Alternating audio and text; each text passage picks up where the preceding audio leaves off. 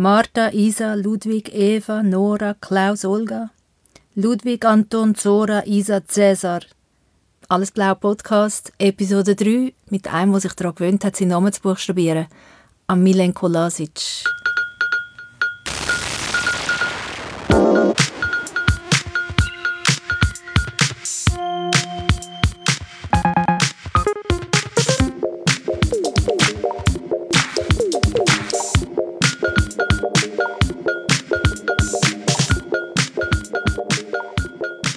Also Milenko, ich versuche dich vorzustellen. Äh, du bist da als Künstler. Du bist aber ein Tausendsassa. Du bist äh, Penta, wie sagst du? Äh, du redest fünf Sprachen. Genau, eigentlich sechs. Ich zähle Schweizerdeutsch auch als Ja, eigenständige Sprache. irgendwie. Du redest sechs Sprachen. Du bist Musiker. Du hast eine Stiftung. Genau. Du hast einen Verlag. ja, ja. Und was habe ich jetzt noch vergessen? Du bist Vater, zweifacher Vater. Genau, und ich bin auch Hauswart dort, wo ich wohne. Also du bist extrem vielseitig. Ja, ja, ja. Und ich frage mich, ähm, ob das könnte damit zu tun haben, dass, also ich habe den Eindruck bekommen, als ich auch dein Buch gelesen habe, Zürich-Syndrom, dass du als Kind sehr viele Freiheiten gehabt hast. Täusche ich mich da? Nein, überhaupt nicht. Ich wünsche das Gleiche für meine Kinder auch.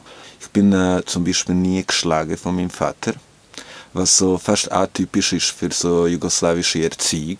Also ohne jetzt das, also nicht wertend, aber irgendwie so u viel, äh, also, weiß auch nicht, wie, äh, und dann bin ich auch äh, immer ein halbes Jahr ohne Mutter aufgewachsen, also sie ist immer in der Schweiz ein halbes Jahr gewesen.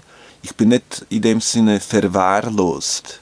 Also ich bin in einem Dorf aufgewachsen, wo es immer irgendwie zehn Kinder gab zum Spielen.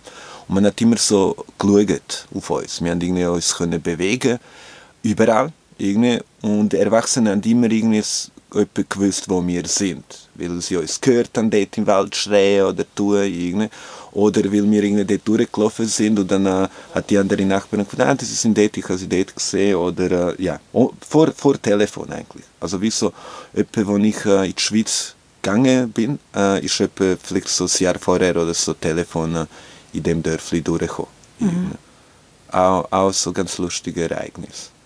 So. Hat vielleicht auch ein bisschen etwas mit der Zeit zu tun. Also du bist in den 80er Jahren aufgewachsen. Ja, also ich meine, ich bin 79 geboren und dann äh, 92 äh, in die Schweiz gekommen. Ende 92. So, Und ja. das Phänomen von der Helikoptereltern, das ist ja ein bisschen ein neues, eine neuere Erscheinung oder äh, Ich Tendenz. komme nicht raus, was das heißt. Ich habe es versucht zu verstehen, aber irgendwie, ich habe das Gefühl, es tut irgendjemand irgendwelche andere äh, Art von Lebensweise irgendwie beschreiben, wo mit meiner irgendwie nichts zu tun hat und darum für mich auch schwierig vorzustellen. Irgendwie so.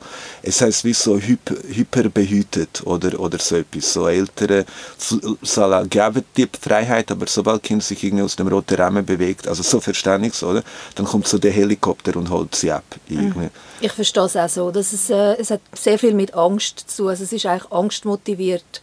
Es ständig, also eigentlich eine ständige Angst davor, dass etwas könnte passieren Ja, ich, habe den Unterschied wie ich aufgewachsen bin und wie Helikopter ist irgendwie, dass wir wie äh, einfach wie kein Helikopter haben, sondern äh, wie äh, betet, also irgendwie gehofft, dass uns nichts passiert. Irgendwie. Also wie äh, gewisse haben es nicht geschafft. Also äh, ein paar von meinen sagen wir, Spielkollegen, die sind irgendwie äh, gestorben. Also nicht im Krieg, sondern einfach, ich weiß auch nicht, so durch, durchs Leben, im Unfall oder keine Ahnung. Irgendwie. Also als Erwachsene oder als ja, Kind? Ja, als ähm, 20, ab 20-Jährige. Also äh, dann ist irgendwie vom Krebs gestorben. Also irgendwie, es gibt schon ein paar. Also nicht, dass... Ähm, man ist wie ausgelieferter äh, gewesen, habe ich das Gefühl, und äh, irgendwie machtloser als älter. So, à la, okay, wir können nicht abschließen, aber irgendwie so, äh, das kann passieren und das kann passieren, aber wie so, ähm, ja, was wollen wir machen? Also wie, äh, ja, jetzt zu der Erziehung. Irgendwie. Du hast vorhin angetönt, dass deine Mutter jeweils ein halbes Jahr weg war. Genau. Du hast mir schon erzählt, dass sie ähm, in die Schweiz gekommen ist, als Saisonarbeiterin. Genau. Und das dunkelt mich untypisch, dass äh, die Frau ins Ausland geht. Oftmals ist es der Mann, der geht aus wirtschaftlichen Gründen. Wahrscheinlich in der Annahme, dass ein Mann mehr Einkommen kann generieren kann, aber vielleicht teilweise ist es auch aus religiösen Gründen. Und äh, wie war Ja. das bei euch? Gewesen? Also äh, meine Theorie, äh, ähm, ich meine, ich bin nicht mal geboren, äh, wo meine Mama zum ersten Mal in die Schweiz gegangen ist. Äh, sie ist eine von der ersten Frauen, die gegangen ist. Natürlich hat es da eine erste Welle gehabt von Männern, aber ähm, man braucht ja auch Frauen. Irgendwie. Also im Sinne, ähm, ich glaube so religiöse Gründe nicht, irgendwie, sondern mehr so Polit ähm, Situation von der Familie, wie, wie, wie das ist. Wer kann gehen überhaupt, wer kann nicht. Irgendwie. Und es ist nicht so alle der Mann und ich weiß auch nicht. irgendwie. Ich meine, die sind recht so in einer, ähm, sagen wir, Religion nicht primär die Gleichberechtigung, das ist auch so ein Phänomen. Irgendwie die Gleichberechtigung, die jugoslawische Frauen haben das seit 1944, seit dem Zweiten Weltkrieg. In den 70er Stimmrecht. Stimmrecht, Gleichberechtigung, respektive. Und dann nochmal, äh, erste Fra- äh, Ministerpräsidentin, die es jemals gegeben hat, ist auch in Jugoslawien, gewesen, so in den 50er Jahren. Irgendwie. Also eine, äh, wie sagen wir, ähm, Präsidentin von einem Parlament. Ähm, natürlich ist der Tito Staatschef damals, gewesen, aber wie so Parlamentschefin ist eine Frau, gewesen, respektive. Es kommt auch davon, dass, ähm, dass nach dem Aufbau erstens alle Männer so halb tot sind oder irgendwie Gefangenschaft oder ich weiß auch nicht. Irgendwie. Äh, dann ist egal gewesen, ob Frau äh, Traktor oder Bus oder Lastwagen fährt oder nicht, Hauptsache jemand fährt den Bus. Irgendwie. Und ich habe das Gefühl, das ist in der Schweiz anders gelaufen. Von dem her irgendwie ist es so wie, wenn irgendwie äh, eine Frau einen Lastwagen fährt, da gibt es en grand irgendwie. Aber immer irgendwie, ich habe das Gefühl, so wie, ah, da fährt äh, eine Lastwagen irgendwie. Äh, ich habe das Gefühl, in Jugo ist das so alle, irgendwie wirklich nicht so neu. Ich glaube, in, allen Ländern, wo die Frauen gebraucht worden sind, ich meine auch in Deutschland nach dem, nach dem Krieg für den Aufbau oder in den, in den, in den kommunistischen Ländern, ähm, wo die Frauen viel, viel mehr in die, in die Arbeitswelt integriert sind, ähm, ist, ist, äh, ist auch das Stimmrecht ist früher da Ja, gewesen. und auch, auch die, ähm, es sind äh, Gewohn also nicht Gewohnheit, sondern mehr so, ähm, ich meine, äh, so eine Aufteilung. Irgendwie, äh, ich, ich, kann, ich kann mich auch recht gut erinnern, wo irgendwie, äh, auf, im Dorf hat man immer so in, ähm, äh, zusammengearbeitet. Also irgendwie, nicht jeder hat einen Traktor gehabt oder der Traktor alleine reicht nicht. Irgendwie. Dann hat man äh, sogenannte MOBA, heißt das bei uns. Irgendwie. Das ist wie so, ich kann siebenmal bei dir aufs Feld arbeiten, du kommst siebenmal bei mir. Irgendwie. Und dort ist egal, zum Beispiel egal, ob jetzt deine Frau äh, oder dein Mann ist äh, geholfen. Also es ist so, ähm, es ist irgendwie nicht wirklich ein Thema gewesen, irgendwie.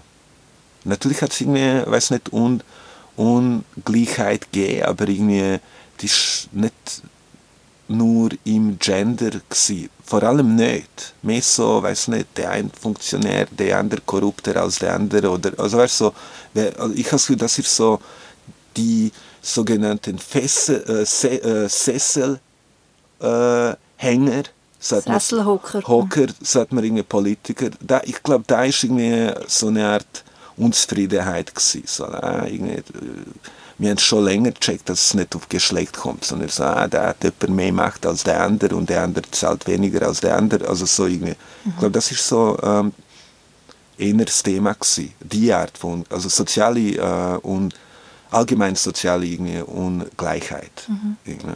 Und du bist, du hast, ähm, dein Geburtsort ist äh, Bil Bielina. Bielina, genau. Ja, das, ja. Und ähm, das heißt, und nachher ist deine Mutter relativ bald dann wieder für ein halbes Jahr. Also das hat sie also sie, durchgezogen, haben, auch wo sie ist klein warst. 72 gegangen.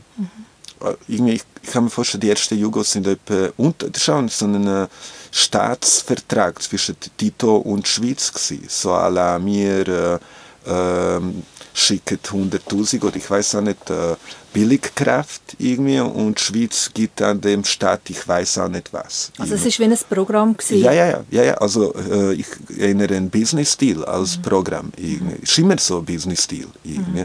Äh, ähm, Und als was hat sie geschafft? sie hat zuerst als äh, Kinder, ähm, sagen wir, Kindernanny oder Kinder äh, und in einem Restaurant so ähm, ein Familienbetrieb und dann im Restaurant und dann äh, als äh, Zimmermädchen. Ne? Und in Jugoslawien hat sie dann vorher einen Beruf gelernt? Nein. Ähm, sie ist 44 geboren. Ähm, ähm, nicht jeder hat können sich so eine höhere Schule leisten. Also im Sinne äh, ähm, Pflicht, Schulpflicht ist bis vier, vierte Klasse gewesen. Und dann hast du müssen, wie, weiß nicht, so wirklich zusammenreißen, äh, in jedem Sinne, dass man jemanden in die höhere Ausbildung schickt. Aber das sind auch so gerade nach äh, Kriegszeiten irgendwie. Wie, äh, das ist auch so crazy irgendwie. Äh, ich finde meine Mutter überhaupt nicht irgendwie, äh, ungebi also ungebildet. Äh, sie hat vier Jahre Schule gemacht. Und mein Vater, der äh, wie so älter ist, seine Schulpflicht ist nur zwei Jahre gewesen recht Fortschritt für gar keine Schulpflicht. Irgendwie, oder? Und ich meine, wie sich das so in Jugoslawien, irgendwie, so in der, also Ex-Jugoslawien, äh, so schnell entwickelt hat. Irgendwie, das auf acht Jahre und, und irgendwie, ich sage mal, in den 80er Jahren hat sich ziemlich jeder können irgendwie Uni äh, leisten, weil es ist gratis gewesen. Es ist nicht irgendwie vom Staat ab, also wie so gewiss, also wo meine Mama irgendwie, äh, sagen wir, in dem Alter war, ihre Familie, äh, die Armut oder äh, soziale äh, Nachkriegszeit hat es einfach nicht erlaubt. Und wo der Krieg ausgebrochen ist und du, ähm, du bist nicht sofort in die Schweiz gekommen, aber relativ bald, oder? Mhm. Hast du dort geahnt, dass du für immer wirst weggehen? Nein, ich glaube nicht. Also als Kind kommst du eh nicht so mega 100% raus und dann auch so la, äh, ich wollte machen, was ich wollte. Ich wäre eigentlich am liebsten geblieben dort. Also wie so als Kind. Ich, natürlich bin ich froh, dass ich irgendwie gekommen bin. Äh, oder, ja, also wie kann man gar nicht sagen. Mhm. Äh, nein, ich habe überhaupt nicht geahnt. Ich habe äh, wie ähm, paar Monate vorher herausgefunden, dass wir ich nicht so lustig gefunden. Respektive so, was soll ich jetzt dort neu anfangen, wenn irgendwie all meine Freunde und irgendwie Primarschule und irgendwie alle da sind. Das ist doch logisch. Klar. Ja. Aber es ist schon, also in deinem Umfeld hat auch ein Ort ein Exodus stattgefunden oder sind ihr eher eine Ausnahme gewesen, jetzt im engeren Umfeld? Äh, nein, schon. Also bei uns hat es nie richtig so Front gehabt. So, 20 Meter, äh, 20 äh, Kilometer nebendran oder irgendwie 10 Kilometer nebendran, aber nie richtig äh, in dieser Gegend.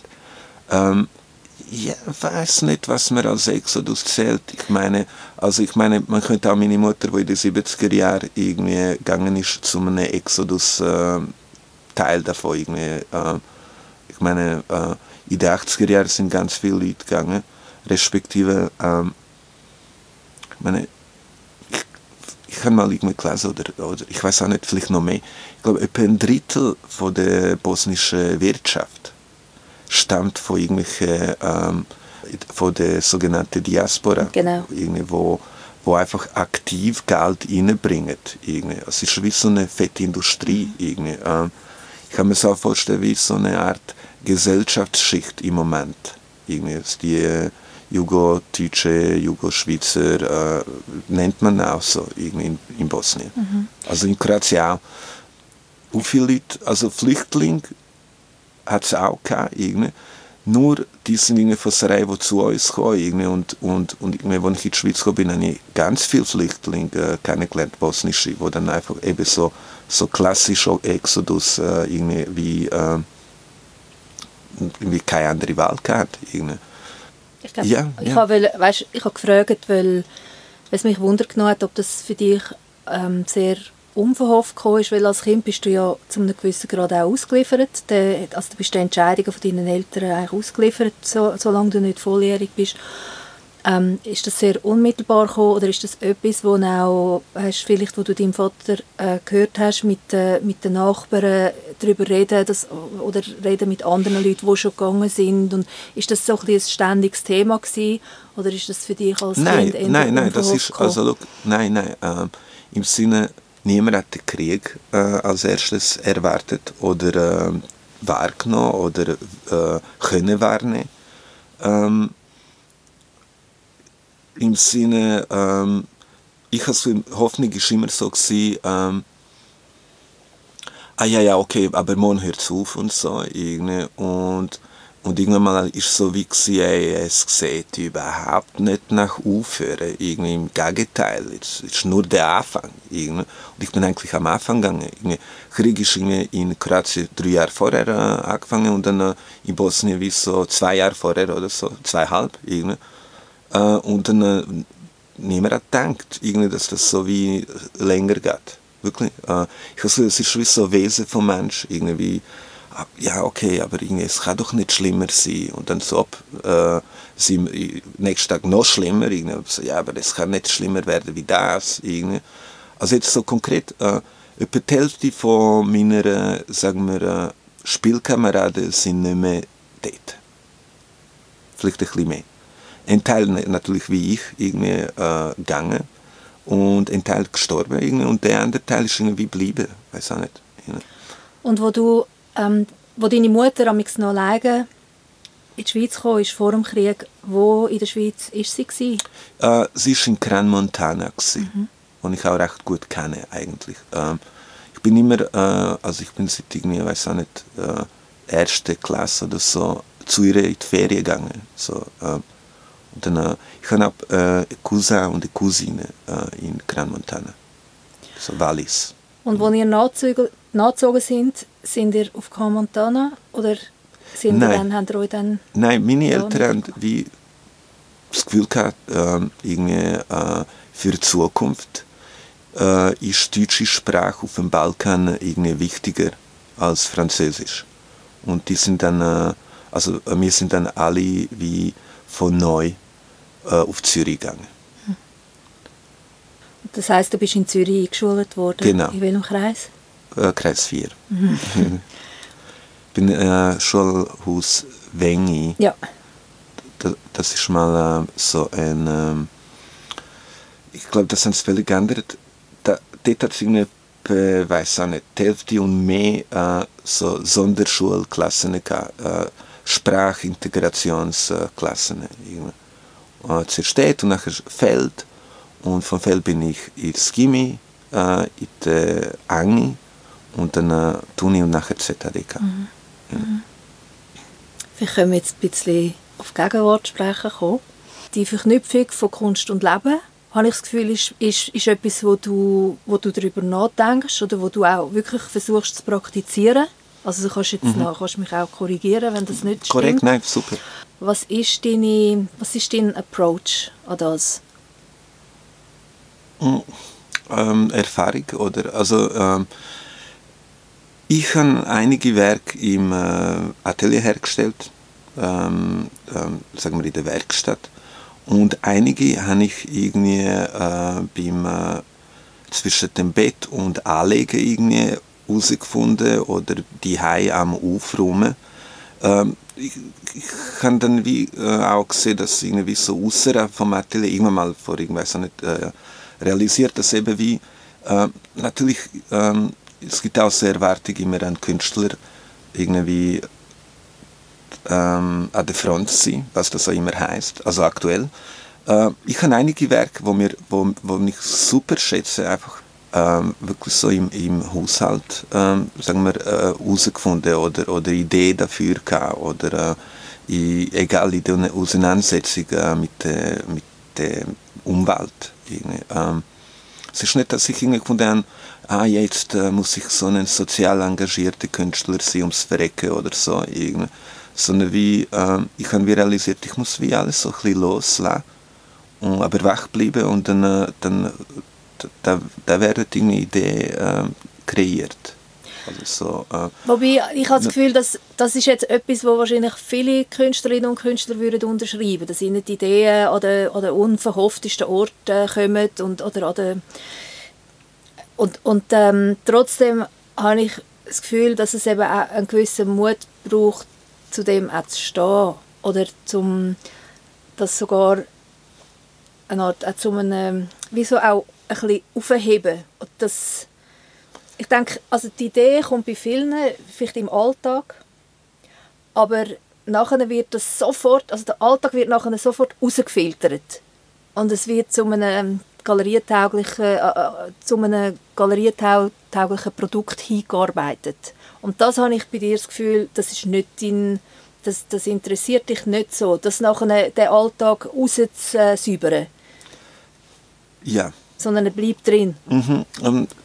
Also es kommt darauf an, ich habe ähm, wie vor ein paar Tagen äh, realisiert, wirklich vor ein paar Tagen, ich bin eigentlich so eine Art Konzeptkünstler. Irgendwie. Äh, dann selber müssen staunen. Irgendwie. Ich, ich, ich habe mich quer gegen das. Irgendwie. Respektive so eine Art äh, äh, Essenz vom Ganzen irgendwie zu behalten und alles andere irgendwie, äh, weiß nicht, zu schneiden. Äh, und dann ist irgendwie auch die Frage so wie, äh, was ist Essenz? Also irgendwie, ähm, was wollten wir zeigen irgendwie? Äh, und, und, ja, bei gewissen Sachen, äh, also nicht, dass ich irgendwie, ich, ich habe keinen Stil in dem Sinne. Bei vielen Sachen sage ich, ey, das alles, was dazu kommt, irgendwie gehört dazu. Es ist so gemeint, anstatt jetzt wie eine Formel zeigen, einen Spruch, irgendwie mehr so, äh, wie man den Spruch macht oder, oder ähm, es ist wirklich ähm, schwierig, was mir jetzt wirklich völlig etwas anderes im Kopf irgendwie liegt, aber äh, ich habe das jetzt durch dich realisiert. Und, ähm, es gibt ja so eine Art Unterschied zwischen ähm, Deutsch und Schweizerdeutsch. Schweizerdeutsch ist recht so eine gesprochene Sprache. Eine, äh, eine, Sinne, da wird ganz wenig geschrieben. Irgendwie. Und Zürich-Syndrom ist eigentlich aus einer gesprochenen Sprache irgendwie, äh, niedergeschrieben worden. Irgendwie. So, und, und das ist auch so eine Art wie Barriere, also für ganz viele Schweizer im Sinne, äh, wenn ich auf Berlin gehe, realisiere ich, dass der 13-Jährige größere Wortschatz hat äh, im Alltag als ich selber. Und dem auf fließt, Hochdeutsch? Auf Hochdeutsch. Und dem fließen die Wörter so schnell raus. Obwohl, es ist nicht, dass ich nicht Deutsch kann, sondern irgendwie, es hat mit dem, es hat nicht, ähm, sagen wir, schweizerischen Zustand. Also wieso, es wird ja nicht geschrieben. Aber du übst viel, es nicht, du übst viel, es nicht jeden Tag. Wie viele Künstler thematisieren das? Im Sinne wie so unsere wie Barrieren, die wir haben. Und, und, machen, äh, und fangen auf, ähm, jetzt auf Mundart, egal welche, irgendwie, äh, schreiben. Keine, also wie, ähm, ist das jetzt so wie Multitasking irgendwie, aber äh, es ist nicht ein Versuch, jetzt irgendwie eine Frage auf deine vorherige, äh, also eine Antwort auf deine vorherige Frage zu liefern. Irgendwie. Ähm, ich tue gerne irgendwie philosophieren und überhaupt, aber irgendwie so, ähm, man kann nicht generell sagen, was so mein Approach ist, irgendwie, weil irgendwie das andere Werk widerlegt das. Es ist wie irgendwie so, das bei meinem Werk vielleicht ja oder äh, stimmt, irgendwie Alltag mega wichtig, äh, aber es ist nicht so, äh, irgendwie, was ich äh, mache. Irgendwie. Ähm, ich habe auch recht viel mal auch einige Zeit müssen wie kämpfen, so wie egal was du machst als Künstler, es muss nur ein kleiner ähm, wie Indiz geben und dann wird so, ah, da haben wir so einen äh, kriegsgeschädigte Bosnier oder ich weiß auch nicht, weil so, also geschädigt, nicht geschädigt, sondern wie so, da ist eine, wo thematisiert dieses Ding. Irgendwie. Ja, ich habe das wie so vielleicht einmal thematisiert, aber dann, äh, dann konnte ich nicht auf die Art jetzt. Wie, äh, ich habe einige Werke gemacht, wo nicht, wo genauso wie, sagen wir, wie du gefunden hast, die könnte man so easy in eine Galerie äh, reinstellen und kein Mensch kommt raus, worum es geht. Irgendwie. Also, außer äh, gewisse Künstler oder so. Ähm, und dann habe ich auch so angefangen, wie so eine, wie neu, wie so eine neue Phase mit, mit diesem Projekt. Es ist so vielleicht ähm, ZHDK bedingt.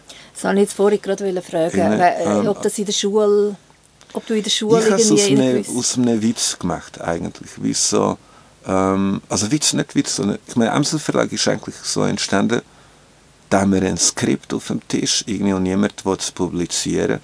Dann, äh, dann irgendwie eine halbe Stunde später haben wir so wie entschieden, ey, look, das machen wir jetzt, also der VJ und ich. Irgendwie. Wer ist äh, der VJ? Äh, VJ, alter Freund von mir, leider äh, gestorben, aber äh, er ist der Autor vom Amsel Verlag. Irgendwie. Und wirklich guter Freund von mir. Ganz viele äh, wichtige Gespräche geführt. Also so ein äh, in Indien geborener, mit irgendwie 40, 50 in die Schweiz gekommen. Zürich so 80er, äh, Anfangs 80er erlebt. Äh, jemand, der irgendwie ganz viele Kulturen irgendwie drüber gesehen hat oder irgendwie so Gaps von verschiedenen Interpretationen äh, oder Missverständnissen. Ich bin mega dankbar. Irgendwie. Also so. Und das ist auch so eine Traumkombination, gewesen, so eine äh, pensionierte, alte, äh, ähm, sagen wir Intellektuelle und so ein, weiß auch nicht, 22-jähriger äh, nach dem Gimmi, äh, ja, äh, bald Student oder so. So habe ich ihn kennengelernt. Wie habt ihr euch kennengelernt? Äh, durch einen anderen Freundkünstler in der Küche.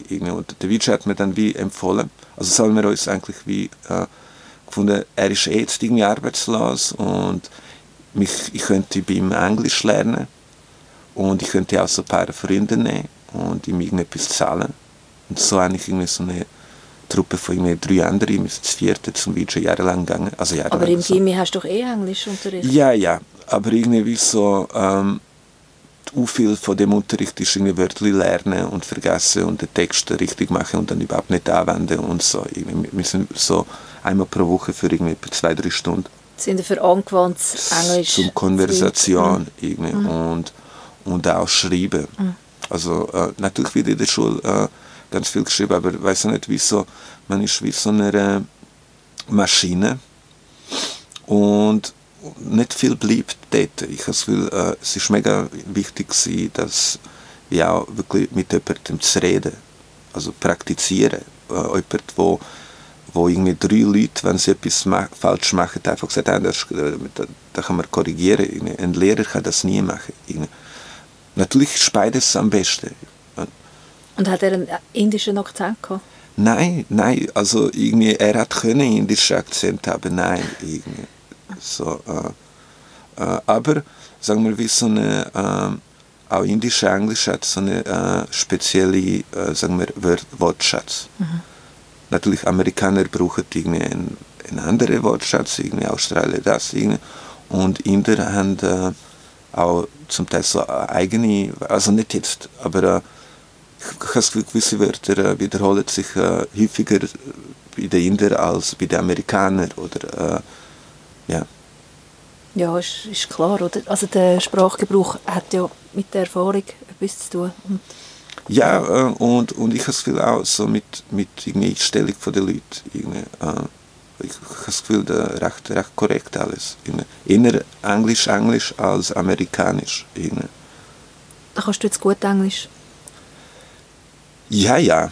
Also ich kann, kann mich recht gut durchschlagen und, und schreiben und, oder äh, wo anschauen, wenn mir etwas äh, nicht sicher ist oder so.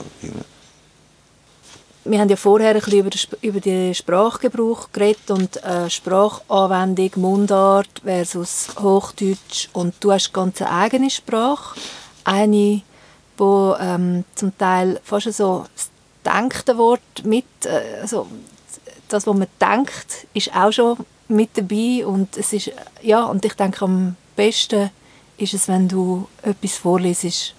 Und das ist mir, also all das sind äh, erlebte äh, äh, ähm, Geschichten ähm, wiedergeben. Ähm, also, die Bäcklerin fällt um. Ich passiere den Turbinenplatz mit meinem Velo. Ich bin auf dem Weg ins Atelier. Es ist Sommer. Es ist Mittagszeit. Es ist postkartenmäßig schön, sonnig, der Wind auf dem Velo angenehm. Ich versuche freihändig zu fahren. Ich habe fast den Turbinenplatz passiert und auf einmal höre ich, wie jemand umfällt und links unten in meinem Gesichtsfeld realisiere ich eine Frau inmitten einer laufender, laufenden Gruppe mittagsmachender Bürogummis. Ich drehe mich um und sehe die Frau immer noch am Boden. Alle anderen rund um sie rühren sich nicht. So la, jetzt kommen wir noch zu spät, weil die da nie richtig gelernt hat zu gehen. Kein Mensch gibt ihr die Hand. So la, hier Kollegin, ich helfe dir aufzustehen. Er So la, hoffentlich bricht sich diese Kuh was und ich kann dann ihre Arbeit übernehmen. Ich schaue einmal vorwärts und dann wieder rückwärts. Die Frau, als wäre es eine Schande, was ihr gerade passiert ist, jumpt wie ein Stehaufmännchen auf und versucht hinkend so zu tun, als wäre nichts passiert. So la, von mir können wir weitergehen. Von mir aus können wir weitergehen. In dieser Sekunde, beeindruckt von der Nächstenliebe und der Qualität des sozialen Bewusstseins dieser Gruppe, schrei ich, mein Gott, ihr dumme Bänkler, what the fuck? Ich fahre weiter und denke, zum Glück habe ich damals nach der Sekundarschule keine Bürolehre gemacht. Ich habe so ein Glück, dass ich Kunst mache. Wenigstens herrscht hier auf der untersten Stufe nicht die ganze Zeit so ein Drive. Ich komme ins Sattel, begrüße jede Person, die mir entgegenkommt und denke, hier sind alle mit allen ihren Problemen so herzig. Also du bist auf dem Weg ins Atelier oder genau. ZHDK? Genau. während dem Studium? Gewesen. Während dem Master, genau. Mhm. Und ähm, Zürich-Syndrom ist deine diskursive Masterarbeit, gewesen, genau. der diskursive Teil von der Masterarbeit. Genau, ich habe es äh, recht gut äh, verpackt. Im Sinne, äh, es ist ein ähm, Stück Literatur, wo ähm, mit dem Vorwort nach dem Wort, äh, Nachwort es so wie äh, möglich macht, dass das äh, eine diskursive Arbeit ist. Äh, hätte ich nur die Geschichten rein dann wäre es so wie, ähm, wäre etwas anderes geworden. Irgendwie, man hat wie so keinen Zusammenhang zwischen den einzelnen Geschichten. Irgendwie. Also meine wie Theorie ist, alles, was ich da irgendwie sehe und erlebe und mache, ist einfach Teil von meiner äh, künstlerischen Praxis oder äh, ich, äh, egal wo ich bin, ich denke und tue wie ein Künstler. Also so. Was mir extrem gefällt, ist, dass du, wo du redest von der Dankbarkeit, dass du froh bist, dass du Kunst gewählt hast. Du, du, äh, du sagst aber auch auf der untersten Stufe. Ja. Ähm, und denkst du, dass so etwas wie, und dass du nachher speziell nicht bist zu allen, denkst du, dass so etwas wie Empathie, dass das gar nicht möglich ist in einem Beruf wie Bänkler?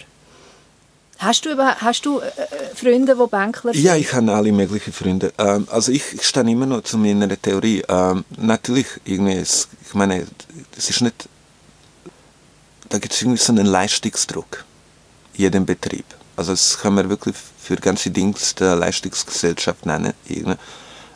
Und da kommen, finde ich, auch schnell so irgendwelche äh, Mobbings und ich weiß nicht, ich meine, ich habe nie irgendein Mobbing erlebt in meiner, sagen wir, äh, Künstlerkarriere, respektive ich hänge von dir nicht so ab, du kannst ja reden, was du willst, irgendwie, also wie so, es trifft mich nicht dermaßen irgendwie, als wenn, äh, also im Sinne, wenn es nicht geht, dann laufe ich raus, irgendwie, in einer, sagen wir, äh, Versicherungsgesellschaft oder was auch immer, nicht gegen die, irgendwie, äh, ich habe das Gefühl, da kommt man auch schnell auf irgendwelche Konkurrenz, irgendwie, ähm, Gedanken oder ähm, äh, mehr, weniger für dich ist mehr für mich. Irgendwie. Wo wenig Leute checken, dass irgendwie so beides möglich ist. So alle für dich gut, für mich gut. Und, und auch irgendwie, ich meine, das vielleicht so einbildet, aber auch Themen, wo man sich irgendwie während der ganzen Arbeitszeit auseinandersetzt, sind auch irgendwie so hoch äh, gehirnapportiert. Respektive äh, nicht, nicht irgendwie wieder jede, aber wie so sind meistens irgendwelche abstrakte Sachen. Ich weiß auch nicht, irgendwie da und äh, irgendwie E-Mails schreiben und also wie so. Gut, das macht ein Künstler ja auch. Ja, natürlich, aber irgendwie so, ähm, so keine Ahnung.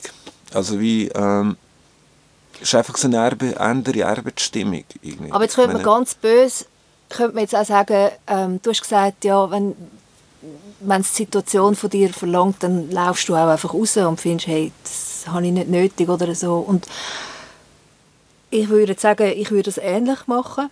Es ist aber auch so, dass ich mich nicht in einer Sphäre bewege von der, von der, von der Kunstwelt, wo das jetzt bedeutet, wenn ich rauslaufe, dass ich da jetzt einen grossen monetären Verlust muss, muss auf mich nehmen Also meistens arbeite ich für Ja. sehr wenig Geld. Und jetzt könnte man sagen, wenn jetzt mehr Geld auf dem Spiel steht, macht man das immer noch? Ist es, ist es eine ideologische Frage oder geht's auch, ist es ein einfaches Abwägen von ähm, Gewinn und Verlust? ich, ich kann es irgendwie nicht, aber ich meine, wir sind ja alle wie irgendwie äh, Einzelunternehmen, irgendwie, ähm, mit irgendwie äh, die ganze Zeit am Basteln dran. Und eben ähm, in einem anderen Unternehmen bist du einfach wie Opfer von dem System, oder ich weiß auch nicht, wie, äh, äh, das ist wie so, äh, gewisse Reibungen sind einfach generiert, weil jemand irgendwie einfach falsch kalkuliert hat, oder ich weiß auch nicht, irgendwie, oder wieso ist dann etwas anderes, irgendwie, äh, dem ganzen Management, weiß nicht, von den Leuten und dort und äh, also nicht, dass ich das irgendwie auf die andere, also weißt, so 180 Grad stelle. Irgendwie. Natürlich so, ich meine, es ist nur bei der untersten Stufe, Stufe auch nicht gemeint. Irgendwie. Ich kann mir vorstellen, wenn das irgendwie so äh, das Ganze komplexer wird, dass es auch so mit irgendwie, weiß auch nicht, äh, ähnlich läuft. In der Kunstwelt wie in der Geschäftswelt? Ja, oder ich meine, wie zum Beispiel, ähm, ich meine, ich arbeite freiwillig mit diesen Leuten oder da, oder äh, wenn irgendetwas nicht los ist, ist dann äh, lassen wir, äh, wieso nicht, oder irgendwie äh, kollektiv äh, arbeiten, irgendwie, äh, wie viel Mal ist es so in den anderen Betrieben, also ich meine, ist dann irgendwie so, äh, da, da denkst du nicht mit, irgendwie, wieso jedes Mitdenken ist irgendwie so, ey, äh, also es, nicht alle Companies. Ich meine, ich habe auch ein paar so äh, Companies gesehen und ich finde, wow, wie cool haben sie es. Irgendwie so, äh, wie ähm, nicht alle fangen am 9 Uhr an und hören am 5 Uhr, sondern irgendwie die Arbeit muss gemacht werden und dann äh, geh du gehst Skifahren jetzt, aber die Arbeit muss irgendwie fertig sein. Und dann, ob die über, we- weiß auch nicht, also irgendwie, das ist vielleicht so, vielleicht ist humane Bedienungen, also wie human, human, äh, sagen wir, humanere Bedienungen äh, bei einem Künstler als, ich meine, wie viele Leute werden irgendwie so, hey, der hat doch keine Ahnung, irgendwie, weiß nicht, aber das ist so das Thema irgendwie. Äh, ich meine, ich schaue nicht, was mir dort irgendwie aufgefallen ist, irgendwie, dass ein, eine Niederlage irgendwie in, in dieser, sagen wir, Bänklerwelt etwas irgendwie ganz Schlimmes ist. Irgendwie. Genau, das, der Sturz genau, von ihr, genau, das eigentlich so- genau äh, ja. verbildlichen. Irgendwie, und wieso das im Sinne Mensch wird als irgendein Supermensch angeschaut, irgendwie, oder so eine Einstellung wird immer äh, äh, pusht. Irgendwie. Also nicht, ich sehe es nicht so. Irgendwie. Äh, ja, irgendwie, es ist recht traurig eigentlich. Also wieso, äh, Aber in der Kunstwelt gibt es ja auch, also du schreibst ja an einer anderen Stelle vom Zürich-Syndrom, schreibst du ja auch, es gibt so unglaublich viele Künstler. Und da gibt es ja vielleicht auch eine, Hockordnung. Und ah, ich schreibe, dass es nicht so viel hat. Also das schreibst du auch. Du schreibst Ja. an einem Ort Nein, das schreibst du, nur, dass ähm, du der Einzige bist, ich sage apropos zu viele Künstler oder so. Ah, Ja, so in der, sagen wir, Schule, in den Pausen, irgendwie wird immer so, ja, es sind so viele Künstler und dort und ich weiß auch nicht, irgendwie die Ausstellung irgendwie mit 30 und die andere mit irgendwie, weiß auch nicht wie viel. Irgendwie. Und dann, äh, ich habe irgendwie das Gefühl gehabt, so, irgendwie stimmt etwas nicht. Irgendwie. Und dann äh, ein paar Wochen später oder so erinnert, ey, warte schnell. Wenn man jetzt so meine Schulausbildung anschaut, ich bin äh, bis vor kurzem der Einzige gsi, wo sagen wir wie so einen Weg eingeschlagen hat. Alle haben einen brotvollen Job genommen. Und da gibt es auch ein Beispiel von einer Gimmick-Kollegin, wo ich mega überzeugt bin, dass sie mega Talent hat. Äh, und was macht sie? Sie macht Biochemie. Und dann, äh, wieso? Und dann bla bla bla. Und dann äh, wegen dem Geld. Also es gibt wie eine Stabilität. Schade. Also irgendwie, darum habe ich auch gefunden, so ihr Un Ungläubigen, respektive, weiß nicht, wie viel, wie viel Tausend brauchst du eigentlich? Also weißt du, so wie, äh, ich meine, wie reich willst du werden eigentlich? Also wie so, äh, oder äh, wie, wie wichtig ist dir dein Leben? Also wie, äh, ja, ist vielleicht auch, ich meine, weiß auch nicht, äh, zum Teil vielleicht, ähm, in Bosnien ist das keine Wahl, irgendwie, äh, aber trotzdem, Leute machen Kunst und entscheiden sich etwas so im Bereich Kultur, zu machen, ohne zu wissen, irgendwie, dass das jetzt zahlt wird oder nicht. Irgendwie. Also ich habe das Gefühl, das hat auch mit eben meiner, sagen wir so, titoistischen Ausbildung äh, zu tun. Also Primarschule, die ich in Bosnien gemacht habe. Ich bin immer noch Anhänger irgendwie von dem, wie so, egal wie äh, dumm das heutzutage klingt, Wissenschaft hat einfach keinen Preis. Äh, Kunst sowieso nicht. Also äh, gewisse, äh, sagen wir, Sachen können nicht einfach so äh, beziffert werden. Irgendwie. Ähm, wären nie entstanden. Die meisten eh nicht. Ich meine, pff, ganz viel. Irgendwie, äh, hätten wir irgendwie gewusst, wie viel das kostet, dann hätten wir es nie gemacht. Ich finde es so wie, äh, das hat keinen Preis. Mhm. Mhm. Ähm, eine gute Ausbildung ist irgendwie so, egal wie teuer die ist, trotzdem ein besserer Deal als, als ich weiß auch nicht was. Irgendwie. Und was mir auch nicht gefallen hat in der ganzen Geschichte, irgendwie, das Versprechen, also ich meine, x Personen und Berufsberater und dann so, ja, Lasic und so, wie, ich weiß auch nicht, irgendwie, machen Sie doch mal etwas so, weiß auch nicht, Konkretes. Oder? Also du bist zum Berufsberater gegangen? N nicht, also nicht nur er, sondern ganz viele andere Leute. Mhm. Irgendwie so, look, oder Lehrer oder so, ja, look, man, ey, mach doch, ich weiß auch nicht, irgendwie etwas, wo wirklich dir irgendwelche Basis gibt und so, oder? Und dann kannst du ja immer noch damals, später mit auch, ich weiß auch nicht, irgendwie. Und ich habe einfach wie nicht, äh, das ist mir nie aufgegangen. Ich bin mega froh, dass ich das irgendwie nicht so gemacht habe. Irgendwie der Versprechen hat mir nicht gefallen. Irgendwie. Äh, so la, okay, ich mache jetzt die Hochbauzeichnerlehre und dann, dann kann ich irgendetwas äh, hoch äh, äh, machen. Äh, ich habe irgendwie gefunden, look, äh, das weniger Interessante, das kann ich ja später nachholen, irgendwie, äh, anstatt jetzt irgendwie müssen das Gefühl haben, irgendwie. Und, und natürlich ah ja, aber wie überlebst du irgendwie? Und dann irgendwie die Frage, irgendwie, ja, wie viel Geld brauchst du eigentlich zum Überleben? Also uh, ich meine, uh, schnell realisiert, dass irgendwie ähm, ein Supermarke Kleider, irgendwie, wo ich auch irgendwie kann, nicht viel besser sind, wie, wie, wie viel teurer die sind. Oder, äh, also, weißt du, also ich meine, äh, was dir wichtiger ist, wie viele Leute, weiß ich nicht, irgendwie, meine, oder irgendwelche fette grosse Wohnung, Villa, irgendwie auch nie irgendwie super Priorität gewesen, irgendwie. Aber trotzdem so bist du nach der Matur studieren und nicht an der Kunsthochschule, sondern an der Uni, oder?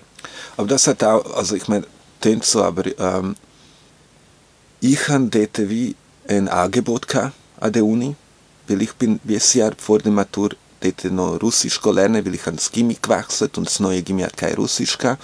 Und zum Russisch praktizieren bin ich an die Uni gegangen.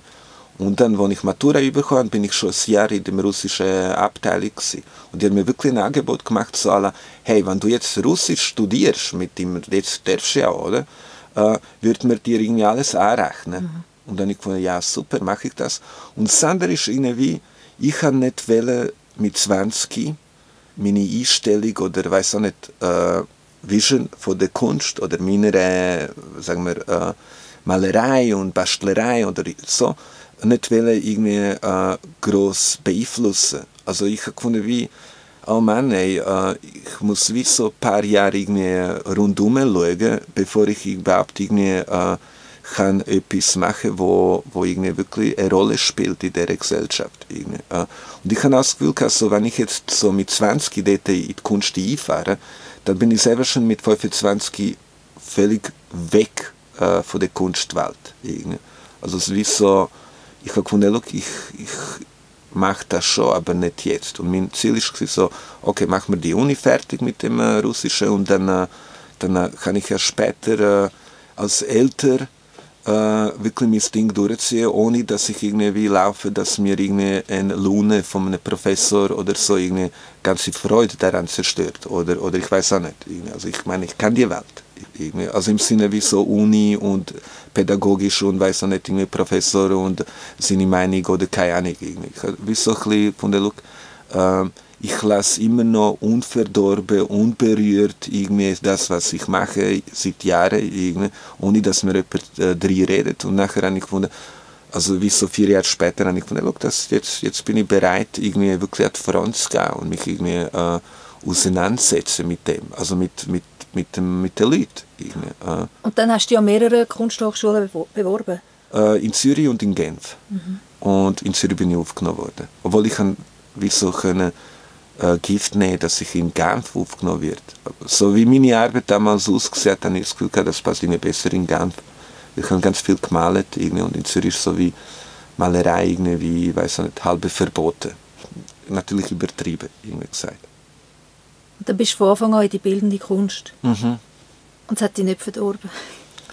Ähm, auf gewisse Art, gewisse Sachen bestätigt, natürlich irgendwie äh, äh, beeinflusst. Aber irgendwie so, äh, ich, ich meine, ich habe auch recht, ich meine, das ist eigentlich das Beste von der Kunstausbildung, wenn man Sachen zeigt dann ist man wirklich ausgeliefert. Auch ausgeliefert irgendwelche dumme, Meinungen oder was auch immer. Irgendwie. Und das ganze Handeln irgendwie. und trotzdem irgendwie so, weiß ich nicht, bei sich bleiben, ist eine krasse Übung. Irgendwie. Ähm, ich habe das Gefühl, nachhinein irgendwie bin ich zu ehrlich geworden für so einen Otto-Normalverbraucher. Ja. Weil irgendwie in der bildenden Kunst ist Kritik irgendwie so dir gerade ins Gesicht äh, gerührt worden. Und dann äh, hast du können wie so wegrühren äh, äh, oder irgendwie so von, nein, das betrifft mich nicht oder ich weiß nicht, aha, ja, nie Dank drüber oder, oder was auch immer. Das, das ist mir wie so aufgefallen, so wie, äh, ich sage ich irgendjemandem so und dann wirklich gut gemeint irgendwie, und dann, äh, dann Person irgendwie fühlt sich so be, äh, beleidigt oder ich weiß auch nicht. Irgendwie. Mhm. Also nicht, dass das die ganze Zeit passiert, irgendwie, aber wie, dann gefunden, oh, fuck, ja, stimmt, irgendwie, nicht jeder ist irgendwie in der bildenden Kunst irgendwie, ähm, gewesen, oder ich weiß nicht, irgendwie so wie... Äh, nicht jeder hat es gelernt, dass sie auch für seine Arbeit einzustehen oder das einfach... Oder, oder irgendwie einfach Kritik so mhm. anzunehmen und finden, ja, so ist es und so, ja, ja, okay, irgendwie, äh, und nicht gerade anfangen zu brüllen. Oh, ich denke, es ist gut, wenn Einwände bestehen, das ist etwas Positives. Einwände sind, also ich sehe das grundsätzlich als etwas Positives. Wenn, wenn zwei Leute sich immer einig sind, dann äh, ist jemand von beiden wahrscheinlich nicht ehrlich. Oder die sind so hoch verliebt, da kommt eh nicht drauf an. Mhm. Was hast du studiert an der Uni? Russisch? Angefangen und dann, äh, dann bin ich ähm, Militär gekommen. Und nach dem Militär, nicht dass das irgendwie, äh, mich fest geschädigt hat, irgendwie, ähm, das ist also Crime eigentlich, dass ich ins Militär komme. Äh, aber ja. Und dann habe ich gefunden, look, hey, ähm, wenn ich so mich, also irgendwie, ich konnte so die Leute, so wie in äh, Schweiz im Kleinen. Irgendwie, jetzt redest du jetzt vom, vom Militär, Militärerfahrung. dann habe ich dort wie gefunden, ähm, look, ich, ich meine es zu gut, ey, irgendwie so, äh, gefunden, look, ich mache jetzt einfach wie, äh, oder es hat mich vielleicht nochmal bestätigt, dass ich muss gar nicht so Brot oder ich weiß auch nicht, irgendwie, äh, easy, äh, äh, so überleben, irgendwie, äh, ich irgendwie dort wie ein Leben ein wichtiger genommen. Oder so, und ja, locker, ey, ich kann ja nicht stressen oder so, irgendwie. Und dann habe ich äh, ich brauche keinen Abschluss in dem Sinne im Russischen, irgendwie. Und dann habe ich einfach Indologie und dann Islamwissenschaften gemacht, wo ich wie nach meiner Logik damals ist wie äh, Islam mit Arabisch ist eigentlich das, was ich als nächste Sprache lernen und Indologie als Institut, wo ganz klein war und, und irgendwie, was der Inhalt dort war, und ich fand, das ist eigentlich das Richtige für mich. Und dann irgendwie so zwei Jahre später habe ich gefunden, jetzt, jetzt reicht das mit der Uni. Irgendwie, äh, ich muss gar keinen Abschluss äh, also nicht, dass ich mich von der Arbeit äh, gedruckt habe, sondern gefunden so, ich muss, ich, ich muss nicht abschließen. Ich habe bis jetzt so mitgemacht und dann, dann mache ich etwas anderes. Also, und dann hast du, ich, ich bin jetzt nicht sicher, ob ich dich richtig verstanden habe, nachher hast du die Rekrutenschule gemacht. Also, du hast das Studium unterbrochen nach zwei Jahren und bist an der Rekrutenschule? Nein, ich habe äh, das Studium nach anderthalb Jahren unterbrochen. Also nicht unterbrochen, das ist also, ich bin einfach eingeladen worden respektive nach so einem Artikel, ich weiß auch nicht was, alle Jugendliche, wo sagen wir, die Militärfrage noch nicht gelöst ist, muss bis in 23, dem Jahr, in dem sie 23 gelöst sein. Mhm. Und bei mir war irgendwie äh, halbes Jahr entweder Zivildienst oder äh, Militär. Respektive Zivildienst, halbes Jahr verlieren, halb, äh, ganzes Semester verlieren, respektive das ganze Jahr verlieren, weil irgendwie, man kann nicht irgendwie vor einem Semester, ohne dass man das Sommersemester, Frühlingssemester gemacht hat. Irgendwie. Das heißt, hätte ich Zivildienst gemacht, damals, hätte ich das ganze Jahr vor der Uni verloren. Irgendwie, wie cool ist das? Irgendwie. Also verloren wie im Sinne, äh, halbes Jahr wie arbeitslos und dann wieder eingestiegen. Irgendwie. Und dann irgendwie die Wahl gewesen, äh, Militär durchziehen, mit irgendwie, egal was irgendwie da kommt. So schlimm kann es auch nicht sein. Irgendwie. Winterferien irgendwie verlieren und noch irgendwie zwei Monate vor dem Semester. Und dann, äh, dann fortsetzen. Und das habe ich, also die Wahl habe ich genommen. Respektive, hey, äh, Winterferien bin ich irgendwie im Militär, dann noch zwei, anderthalb Monate im Militär und dann bin ich schon irgendwie April draußen irgendwie und, und kann, sagen wir wie so, hoffe, dass ich noch Semester irgendwie äh, mache, ohne dass, dass ich es verliere. Mhm. Irgendwie. Also wie so. Und dort bin ich nachher aus dem Militär gekommen und ich muss jetzt das gar nicht abschließen. Irgendwie so äh, easy. Irgendwie. Und dort habe ich eigentlich wie so angefangen, wie so mehr in der sagen wir, Freizeit oder in der, meiner Zeit einfach mehr Kunst machen dann gesagt, look, jetzt tun wir das alles so auf Seite und ich tue äh, Indologie und Arabisch äh, studieren. So, ich will mich mehr zusammenreißen für Arabisch, aber für Indologie ist ja, muss ja nur dort sein irgendwie, und lesen und einfach aktiv Kunst machen, aber richtig irgendwie, äh, krass, irgendwie, äh, also krass im Sinne als Hauptbeschäftigung und das andere soll ja, das machen wir auch noch. Und dann habe ich mich äh, einmal beworben für Bildende. Bin ich nicht angenommen, bin ich, weiß nicht, welche Nummer auf der Warteliste war. Und dann äh, das zweite Mal irgendwie, äh, angenommen worden. Ja. Und dort, wo ich, äh, also wie so ein Jahr später, wo ich nicht angenommen worden bin, für mich ist das so wie, ah ja, easy, ich kann ja nochmal, jetzt kann ich wirklich noch mehr Gas geben. Das habe ich wirklich auch gemacht. Habe dort nur so geschaut, okay, look, ey, äh, hauptsächlich bin ich immatrikuliert und gebe mir ein Minimum für meine Uni, irgendwie, aber äh, meine ganze Arbeit ist eigentlich da, respektive in meinem Zimmer, auf meinem Tisch. Also so, das ist so mein, äh, also ich habe dort wirklich Gas gegeben. Was heißt Gas geben? Irgendwie so, ich habe Musik gemacht, so gut es gegangen ist, alleine, mit Leuten, egal wer. Irgendwie und so viel zeichnet und irgendwie bastelt und Trickfilme und Fotos äh, irgendwie bearbeitet, irgendwie, so gut es gegangen ist. Und ja, ich bin mit einer ganz coolen Mappe dann reingekommen. Das ist jetzt äh, neun Jahre her oder so. Irgendwie. Genau, also es gibt, ich würde gerne noch ein bisschen mehr über das Militär reden. Du hast die ganze Rekrutenschule gemacht und mhm. jetzt gehst du mich einfach in den Weg? Nein, nein. Oder? Ich habe nach irgendwie zweimal WK einfach aufgehört, Militär. Dann ich gefunden so, look, ey, äh, und allgemein finde ich, äh, das ist so wie, man, man, man tut von einem, sagen wir, Schweizer Jugendlichen zu viel verlangen mit dem Militär. Ich meine, wenn du studierst und äh, drei Wochen jedes Jahr ist äh, Militär musst, ey, das ist ein krasser Eingriff. Wirklich, das hat mich bis vor kurzem beschäftigt. Aber wie bist du denn weggekommen? Ich bin gekommen, weil ich habe irgendwie äh, gefunden, ich wollte nicht mehr dort gehen, weil ich habe Angst, nicht, dass mich jemand umbringt, sondern dass ich jemand durch Zufall, durch Unfall umbringe.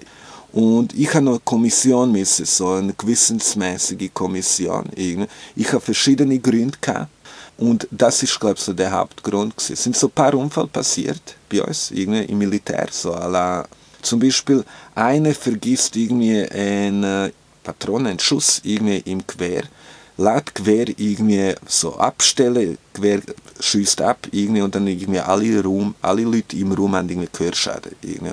Und er selber geht dann äh, irgendwie so psychiatrische Behandlung. Das ist mit ihm so eine Rekruterschule passiert. Irgendwie. Und dann habe ich noch gehört, irgendwie so, der ein Dude, den ich kannte vom Rekruterschule, ist dann umgebracht worden, äh, äh, das war in den Medien. Irgendwie.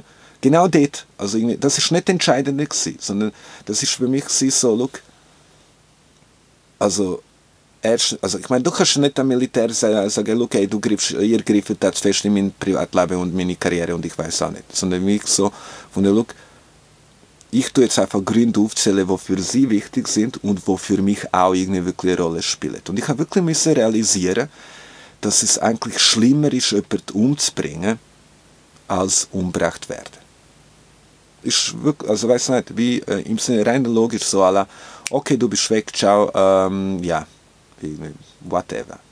Du hast jemanden umgebracht, irgendwie, du träumst im Fall jeden Tag von dieser Person. Irgendwie, äh, und dann eine, nicht Hass oder irgendwie Motivation, sondern du hast überhaupt nicht wollen umbringen, aber du, hast, du bist trotzdem ein Mörder oder so. Irgendwie.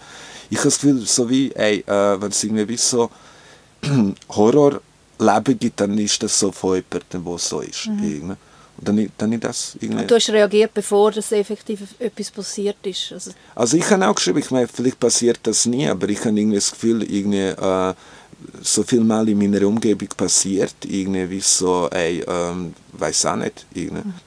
Mhm. Und dann habe ich, auch, habe ich auch gefunden, wie äh, es ist auch Fälle, dass ich überhaupt ins Militär gegangen bin. Ich hätte als eine, wo irgendwie Krieg mit eigenen Augen erlebt hat, gar nicht dort in legal. Aber zwei Jahre später ist das kein Argument. Irgendwie nach zwei Jahren äh, erholt sich Psyche anscheinend irgendwie, äh, für Gesetz. Mhm. Also, nicht als kriegsgeschädigt. Ähm, also das hast du wirklich nicht mehr können bringen als Grund. Mhm.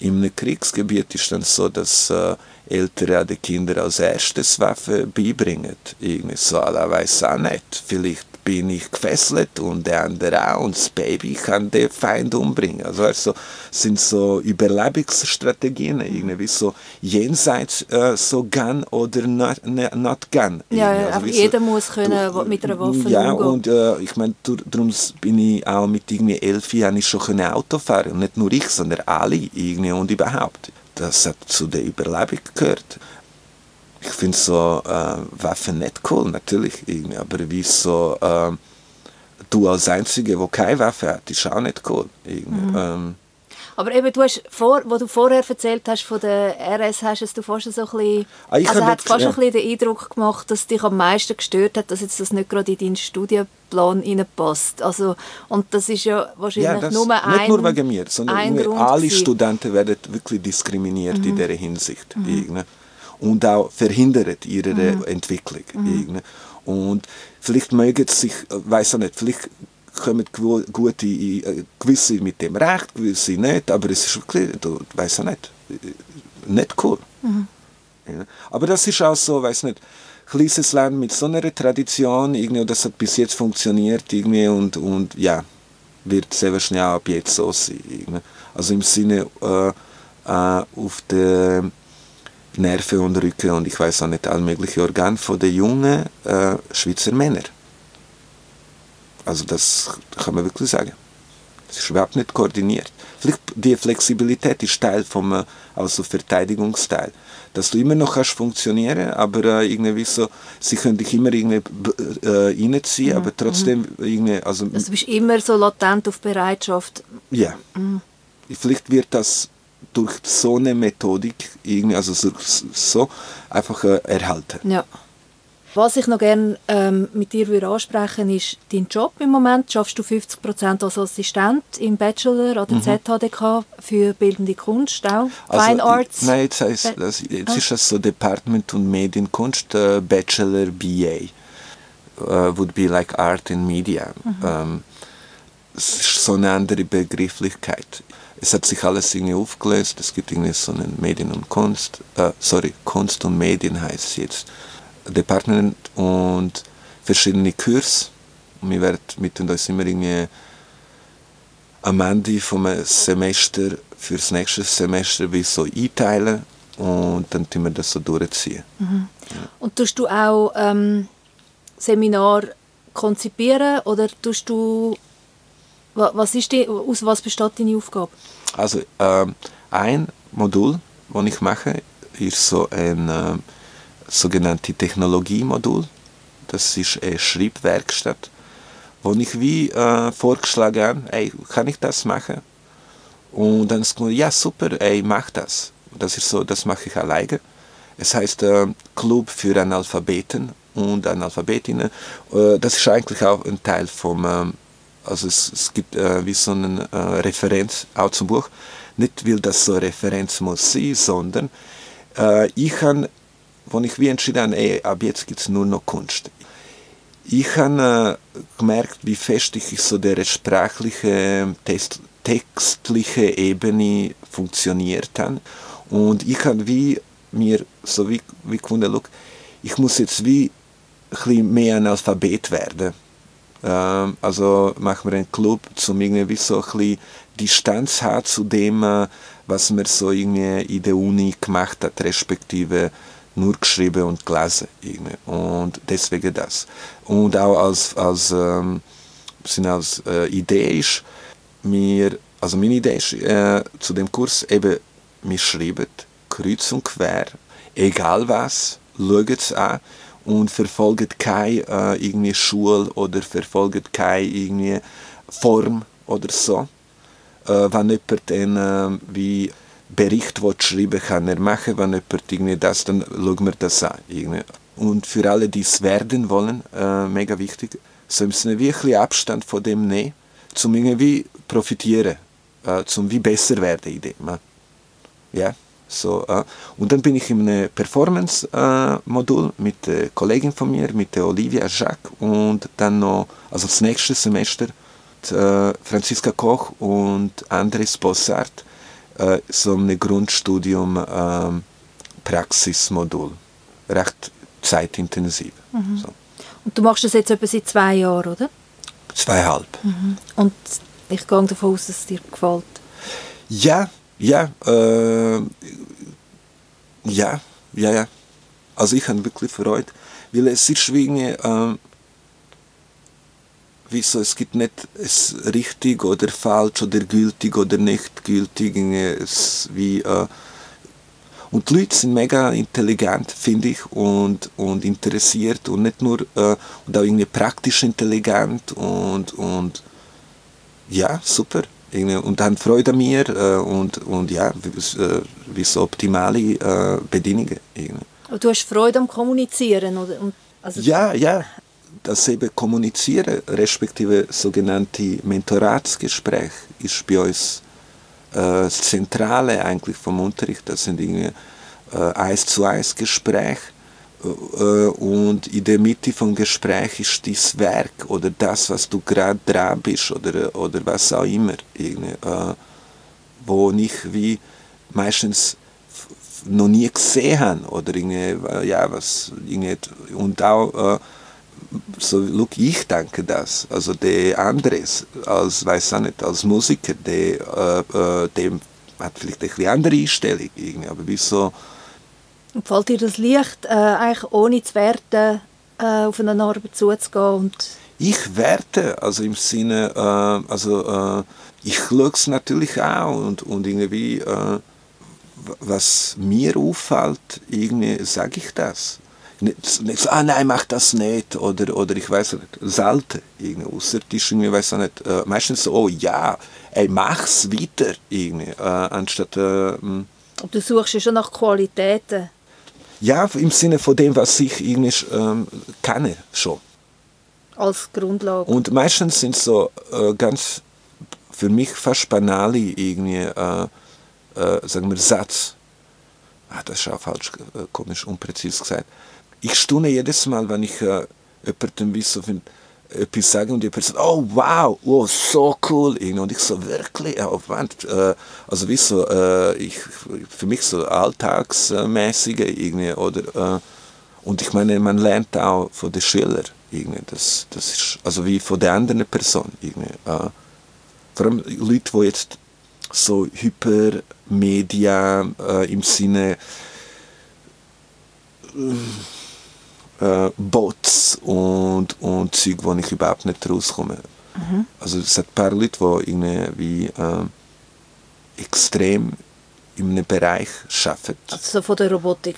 Von der Robotik oder irgendwie Sound oder irgendwie so, äh, da komme ich mir wie Großvater vor. Es gibt zum Teil so Begriffe, die irgendwie gestern generiert worden mhm. sind irgendwie, und Kunstgeschichte irgendwie etwa 50 Jahre da hinten ist, irgendwie, kannst du wie nicht lesen. Irgendwie finde ich, äh, find ich genial. Genau, also du bist auch an einem, an einem super Ort, um das Entstehen beobachten und mit, also mitbekommen von, von Ja, Sachen. ja. Aber so als Vermitt also siehst du dich auch als Vermittler? Ich finde, das ist schon ein Vermitteln. Irgendwie. Also wie, ähm, ich meine, wenn ich dir irgendwie etwas äh, erkläre und du noch nie gehört hast, irgendwie, dann ist das so eine Art Vermittlung. Äh, was auch cool ist, wir haben wie also niemand von den Dozenten hat irgendwie so eine bestimmte Struktur, allgemeingültige Rezept für Vermittlung. Irgendwie. Äh, es gibt keine Zielgruppe. Irgendwie. Jeder ist irgendwie ein bisschen anders. Irgendwie so, gewisse habe ich das Gefühl, so, du wie so pushen oder sagen, look, ey, ey, mach das. Und gewisse so alle, wow, ey, äh, ich muss dir gar nichts sagen. Irgendwie. Wie so, äh, ich lerne von dir. Also wie so, äh, ich glaube, Vermittlung ist schon mal sich in einem Gebäude treffen und dort irgendwie Zeug machen, ist eine mega Vermittlung irgendwie, untereinander.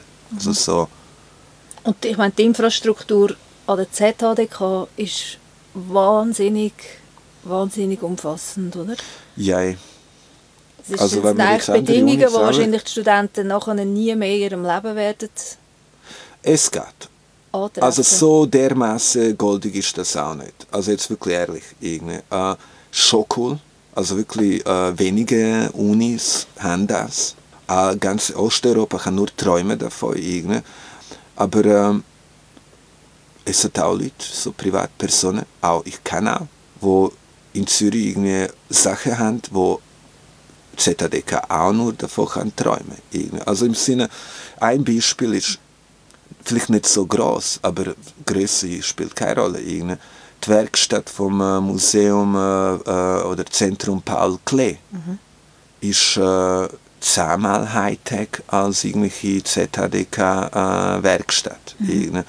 Natürlich haben sie das, aber die anderen haben es einfach äh, zehnmal äh, genauer und, und äh, Laser und gestürter und ich weiß auch nicht, irgendwie, also wieso, nicht schlecht, wirklich äh, äh, für eine Kunstschule zum irgendwie das super alles, irgendwie, inklusive Schnittplatz und Computer und irgendwie Kapazität und bla bla bla. Irgendwie.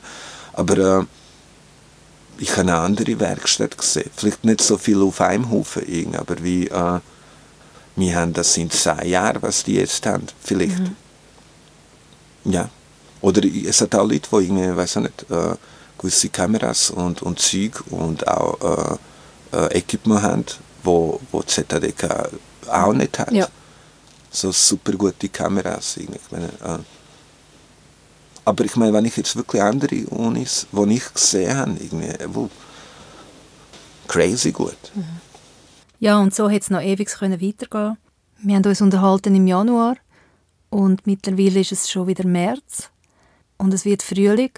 Und ich denke, es ist treffend, jetzt noch einen Teil vom Gespräch als Epilog anzuhängen, wo der Milenko und ich uns darüber unterhalten, was es bedeutet, einen eigenen Garten zu pflegen, im eigentlichen Sinn, aber auch im übertragenen Sinn. Und mit dem möchte ich mich verabschieden.